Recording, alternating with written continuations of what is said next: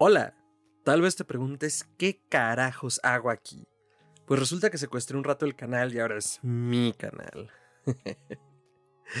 Muchas gracias por conectarte a otra emisión de Escuchanding y pues ahora me toca hablar de música muy actual de una banda con una trayectoria enorme. Yo soy Fernando Santamaría y tal vez me recuerdes en programas como Historia Colectiva Podcast y hoy vengo a traer todo el Metal a Mid and. Y pues nada, sin más preámbulos, eh, les voy a contar que corría el año de 1975, cuando un joven con aspiraciones de futbolista y con muchas, muchas ganas de entrar al West Ham, decidió comprarse un bajo para seguir su otra pasión, la música. Como cualquier chico inglés de 21 años, claro que quería seguir los pasos de Wishbone Ash, Thin Lizzy, UFO, Black Sabbath, Jethro Tull, Genesis, King Crimson, Led Zeppelin, The Who y Deep Purple. Aunque después de fundar varias bandas eh, con muy buenos músicos, pero diferentes problemas que no los dejaban salir adelante, Steve Soy el Bajo que sí se oye Harris funda Iron Tesurras Maiden el día de Navidad de ese mismo año. Y el primero de mayo del 76 se presentaron en el mítico bar o Puff, porque Londres. Eh, Londres. Eh, y eh, en el mítico pub llamado Cart and Horses. Harris escogió el nombre después de ver el artefacto medieval en la película El hombre de la máscara de hierro. Mm, que bueno, igual algunos de ustedes recuerdan porque hubo un remake hace algunos años, iba a decir un par de décadas creo, con Leonardo DiCaprio. Que en realidad el hombre de la máscara de hierro es como un personaje de la Revolución Francesa, es más como un icono de, ciertas luchas. Eh, y bueno, este instrumento de la dama de acero, de la dama de hierro de Iron Maiden, consistía en que era un pesado y sofisticado ataúd de hierro con muchas puntas afiladas hacia adentro, normalmente oxidadas y pues un leve insaludres, ¿verdad? Eh, y la pobre alma en desgracia que iba dentro del Iron Maiden eh, cerraban a presión la tapa para poder sacarle todo su juguito. Eh, cabe mencionar que era muy doloroso, ¿no? Entonces, bueno, de ahí toma el buen Steve Harris su nombre. Y en esa primera alineación teníamos a Dave Sullivan y Terry Rance en las guitarras, Ron Rebel Matthews en la batería, Steve Harris en el bajo y Paul Day en la voz. Después vendría la voz Paul Diano, a la batería Nico McBrain, eh, Dave Murray a las guitarras. Entonces, bueno, así nos fuimos como alternando, ¿no? Pero esta fue la primera, primera alineación. Ahora, muchas cosas uh, pasaron para que llegáramos a la alineación de hoy.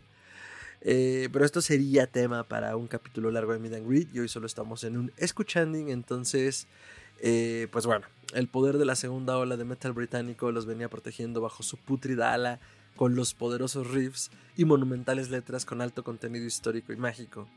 Desde The Wicker Man hasta Alexander the Great, pasando por Two Minutes to Midnight y Aces High, Iron, Man, Iron Maiden, junto con Age of Empires, se ha posicionado como uno de los grandes referentes histórico, mágico, cómico, místico, musicales. Y en esta ocasión vengo a hablarles de Senjutsu, el último disco de la banda que salió en septiembre de 2021. Entonces, venga de ahí. Como todos los discos de la banda, tienen un eje temático eh, de entrada al parecer muy claro sobre los samuráis, aunque en realidad este disco no es tal cual solo de los samuráis o solo de la cultura china.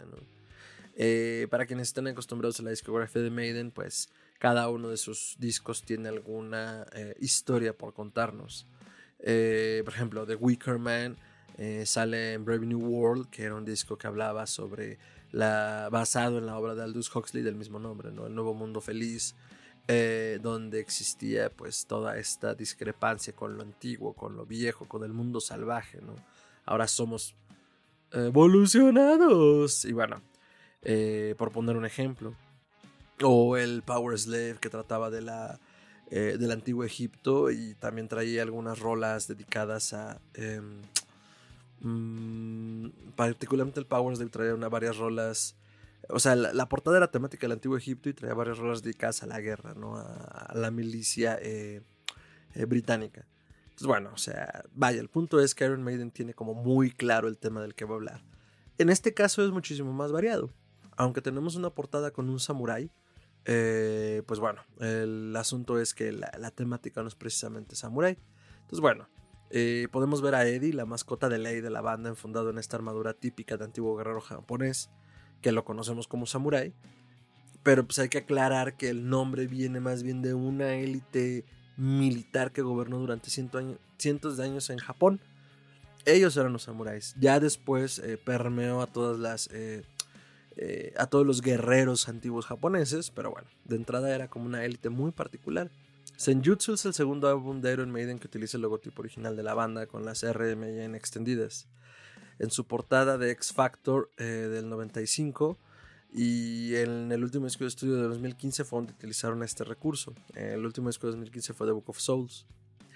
El arte de esta carátula y las imágenes al interior fueron creadas por Mark Wilkinson y Michael Noland que sería una diferencia eh, al artista que normalmente usaban en los 80s y que muchos fans reclamaron como, oye, es que antes estaba más cool la portada, porque solo tenemos al samurai con, con, el samurai está muy bien diseñado, pero solo tenemos al samurai con eh, un fondo oscuro, entonces como que toda esta acrobacia se pierde, o más bien toda esta eh, parafernalia que normalmente tenía Maiden se pierde, aunque no entiendo mucho el reclamo en realidad, porque pues en The Book of Soul solo era Eddie con una estética eh, pues como maya, con un fondo negro también.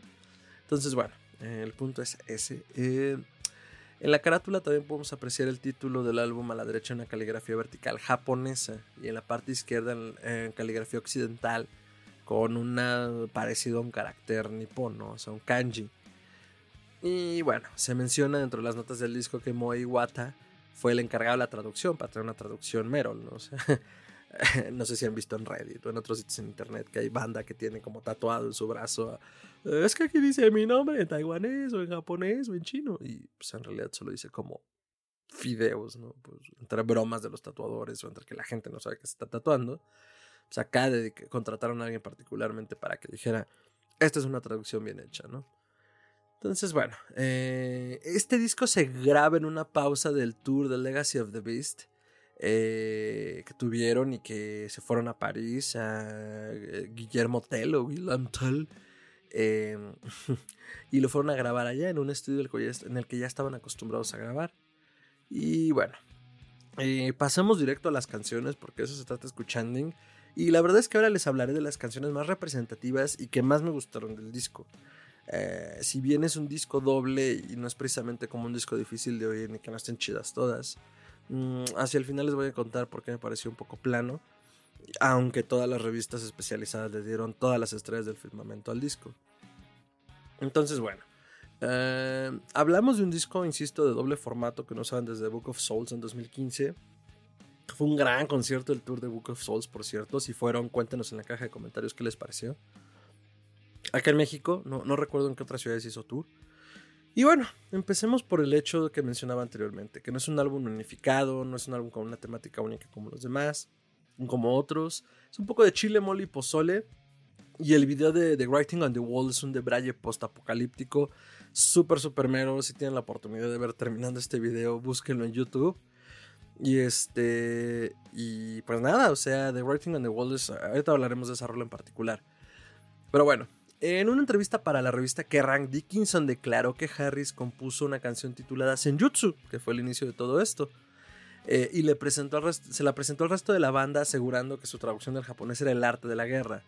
En realidad la traducción creo que más cercana, según lo que encontré, es como táctica y estrategia. Pero bueno, el punto es que Bruce escribió la experiencia inicial con la letra de la siguiente manera.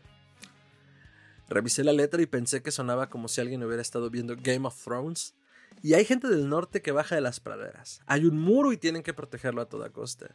Le pregunté a Steve Harris, ¿estás hablando de la Gran Muralla China? Si ese es el caso, estamos mezclando mucho nuestras metáforas. No sé por qué se queja Bruce de esto si es lo que normalmente hacen, pero bueno. Y Steve Harris respondió, no, no es la Gran Muralla China, es solo un muro. Entonces, este, no hay guiños a la muralla china, según Harris, no hay guiños a eh, como se dice, no hay guiños tampoco al muro de Donald Trump. Entonces, bueno, con esa canción abrimos el disco. Eh, que recordemos que también Maiden se ha caracterizado porque en algunos discos tiene canciones bastante largas.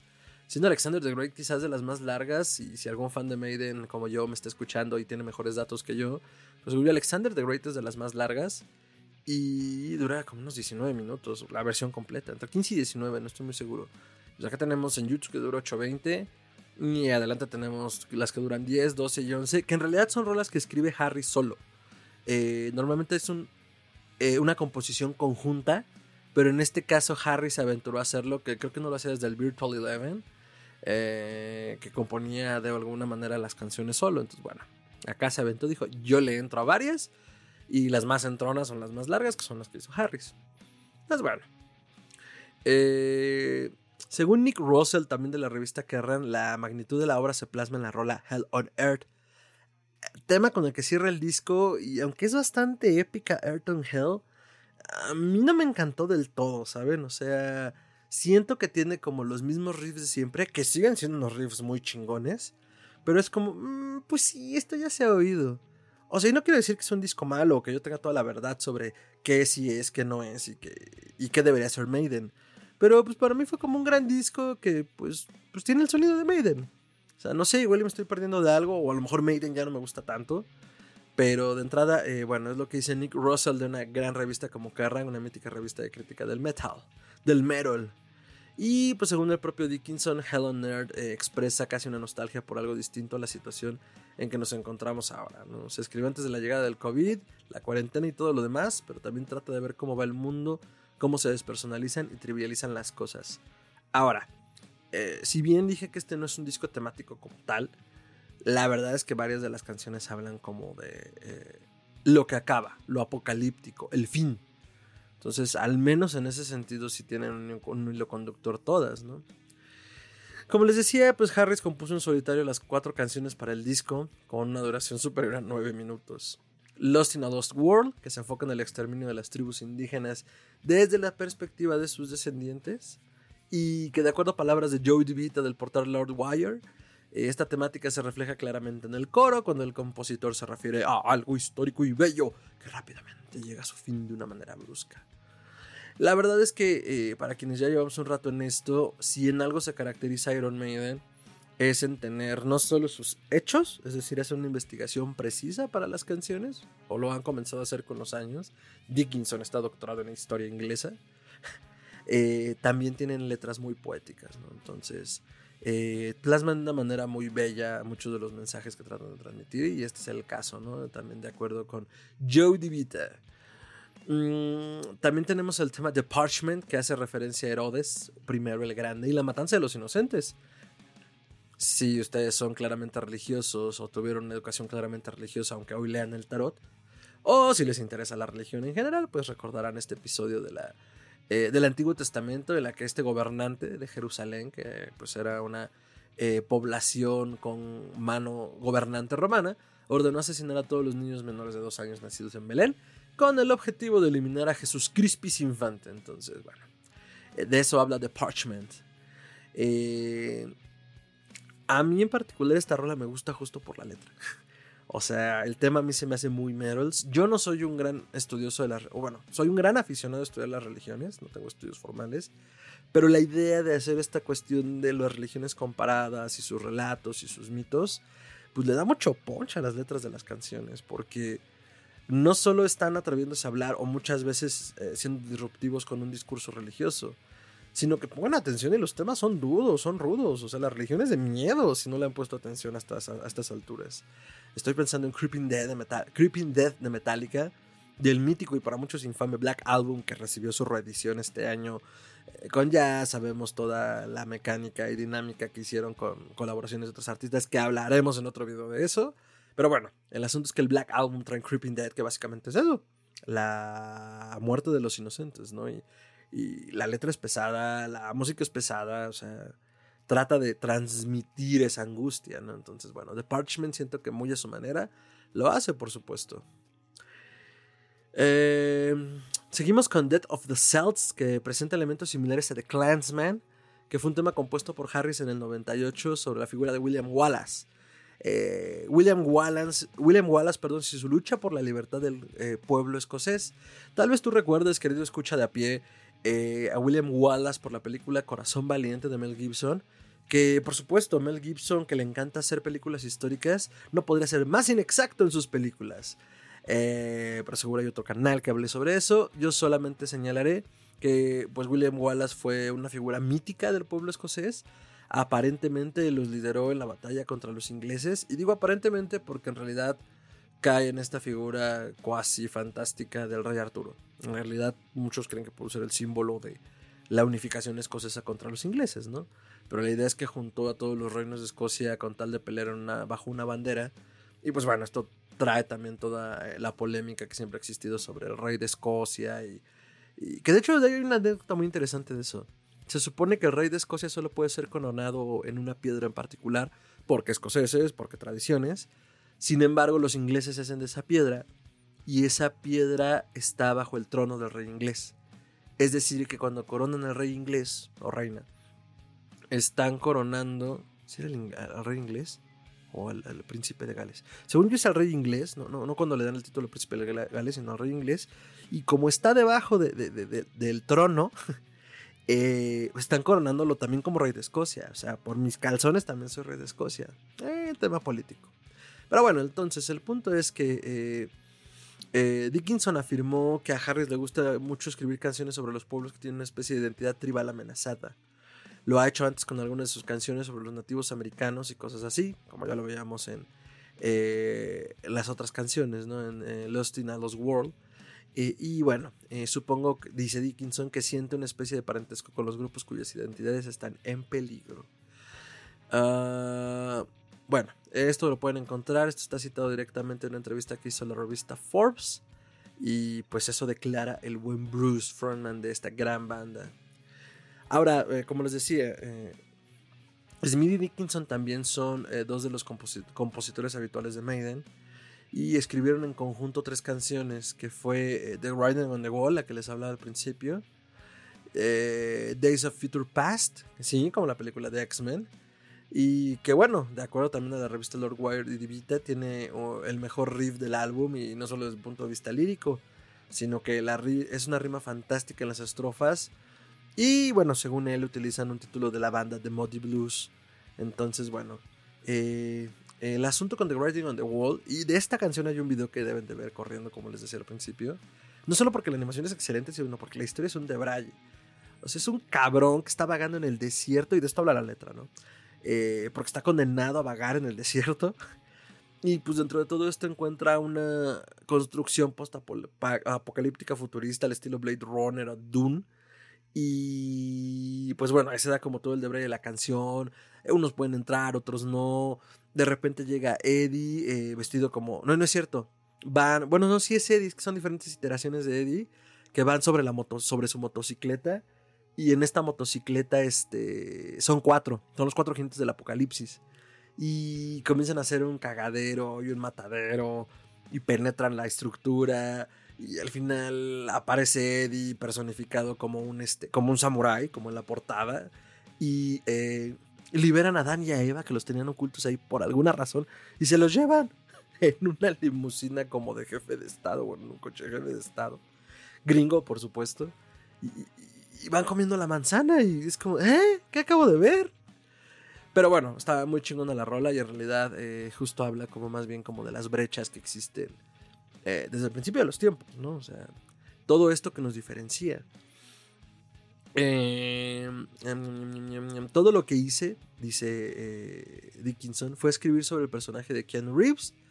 Porque comentó que la letra está basada. Perdón, este es, este, perdón, este es sobre Days of Future Past comentó que la letra está basada en el Constantine de Keanu Reeves.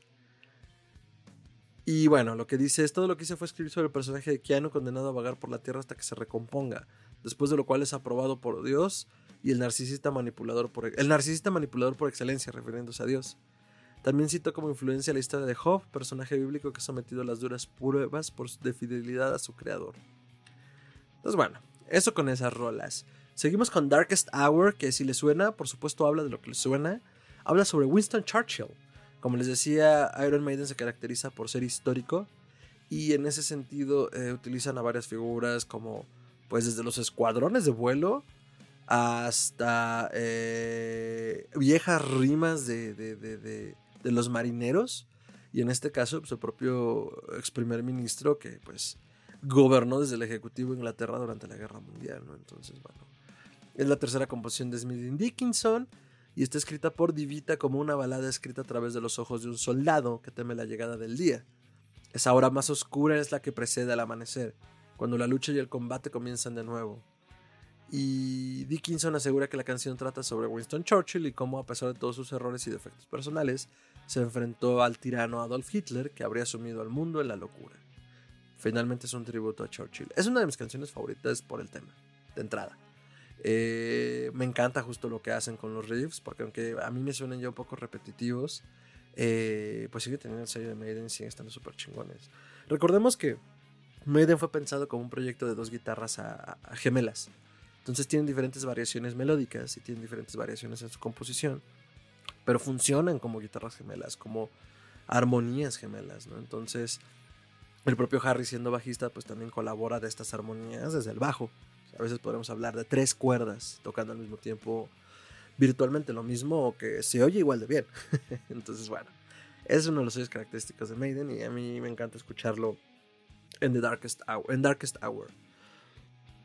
En la misma entrevista aclara que los sonidos marinos que escuchan al comienzo, que son muy buenos, y al final del tema hacen referencia a la batalla de, Don, a la de Dunkerque del 40, de 1940, y al día de, de 1944 que fueron los dos momentos claves en la Segunda Guerra Mundial. Si no saben de lo que estoy hablando o quieren revivirlo, vean Dunkerque, la película de Nolan. Sí, sí, de Nolan. y del día de pueden encontrar una cantidad tremenda de documentales que se puede conocer como el día que llegó a Estados Unidos tarde. Entonces, bueno. Mm, Yannick Hers, el otro guitarrista, además de Dave Murray, se involucró en la composición de los dos temas con Harris. ¿Cuáles fueron? Estratego y The Time Machine, la máquina del tiempo. Eh, la primera, por supuesto, si son aficionados a los juegos de mesa, puede empezar directamente en el juego de estratego, que es un juego de estrategia militar. Y bueno, esta se refiere a un conflicto bélico y menciona el concepto del arte de la guerra. Eh, y la segunda se centra en la magnitud del propio concepto de visitar épocas pasadas en la línea temporal terrestre, en lugar de recorrer una serie de relatos. Entonces, bueno, Senjutsu es el primer disco de Iron Maiden desde Power Slave que no tiene aportes de Dave Murray en la composición. en, este en esta ocasión Murray no le metió mano. Eh, estas dos canciones que mencionamos, mmm, sí, ahora que lo pienso más, me retracto un poco lo que dije al inicio. Y en realidad lo que ha dicho la prensa especializada. Pues el tema unificado de esto es la guerra. O sea, la contraposición de unos, ahora sí, unos contra otros buscando un poco el exterminio de la otra edad, porque nos da miedo lo que es extraño. O sea, y no porque ellos aboguen por ello, sino porque es algo que sucede. Tendemos a la autodestrucción, ¿no? Mm, estas últimas dos rolas que les menciono me gustan mucho por el tema, eso iba. O sea, yo no soy un abogado de la gran ciudad, pero considero que el pensar de forma estratégica es crucial para que uno pueda como comprender el mundo en el que habita de una mejor manera. Y pues si partimos de eso, creo que es importante. Eh, perdón, y si partimos de eso viendo el disco de Maiden, me parece muy chingón que toquen ese tema ah, desde la forma en la que lo hacen y de forma poética para poder plantear este eh, sin quererlo, porque además esto lo compusieron y grabaron antes de la pandemia del COVID-19, eh, como los problemas a los que nos enfrentamos hoy. O sea, que históricamente hemos sido así siempre. Y ese mensaje dentro del disco de Maiden, que al menos yo detecto, a mí me encanta. Em, y bueno, pues este ha sido nuestro selecto recorrido por el más reciente disco de esta mítica banda. Insisto, personalmente lo sentí un poco plano, pero está delicioso. O sea, yo sentí como que escuché un poquito más de lo mismo, pero no por eso menos bueno. Y la verdad es que me ayudarían mucho con sus comentarios aquí abajo o en nuestras redes sobre qué piensan ustedes de este gran disco. Porque siento que igual yo tengo una visión ya ahorita muy sesgada de pues, haber escuchado a Maiden tantos años. Y que a lo mejor yo ya me aburrí un poco de ese sonido. Pero insisto, no significa que no sea bueno y no significa que no crea que es bueno y que me haya gustado. Entonces, aunque toda la crítica especializada le dio todas las estrellas del firmamento, la neta es que no es un disco que no pueden perderse. Y corran ahora mismo a escucharlo terminando este programa. Vayan a ver el video de Ride on the Wall. Salió también de otra canción que ahorita se me va. Sacaron dos videos cuando estuvo el proceso promocional. Pero bueno, por lo mientras, dense duro y delicioso con eso. Y pues ya lo saben, recuerden seguirme a mí en todas mis redes sociales como arroba mantrasayas con y doble al final. Y pueden seguir a Mid and Greet Podcast en MGreet Podcast. Está apareciendo un cintillo con eso justo ahora. Y pues también dele todo el amor en Spotify, en YouTube, en Instagram, en Facebook y en todas las plataformas en las que nos encontremos. Pues ya lo saben, búsquenos para escuchar más contenido musical. Yo fui Fernando Santamaría y los dejamos hasta la siguiente emisión. Adiós.